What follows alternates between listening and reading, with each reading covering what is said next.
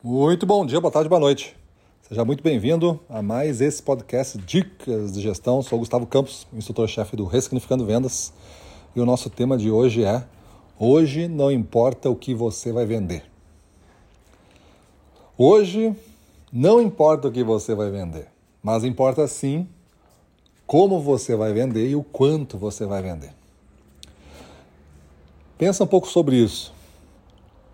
Se você fizer um esforço de vender o dobro do que você está acostumado a vender na média diária, e você discutir o como você consegue fazer isso, e depois de fazer uma vez, repetir algumas dezenas de vezes, você vai ter mudado totalmente o seu jogo através do despertar de uma ambição maior que você achava impossível até então, que era alcançar o dobro, e de respostas cumulativas que foram somando-se e buscando uma abertura de um potencial bem maior.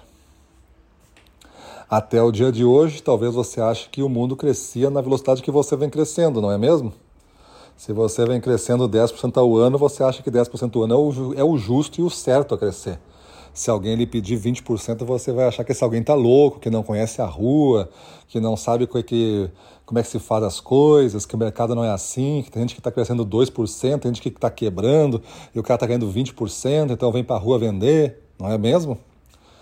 Mas, se você pudesse crescer 20% em vez de 10%, não seria bem melhor?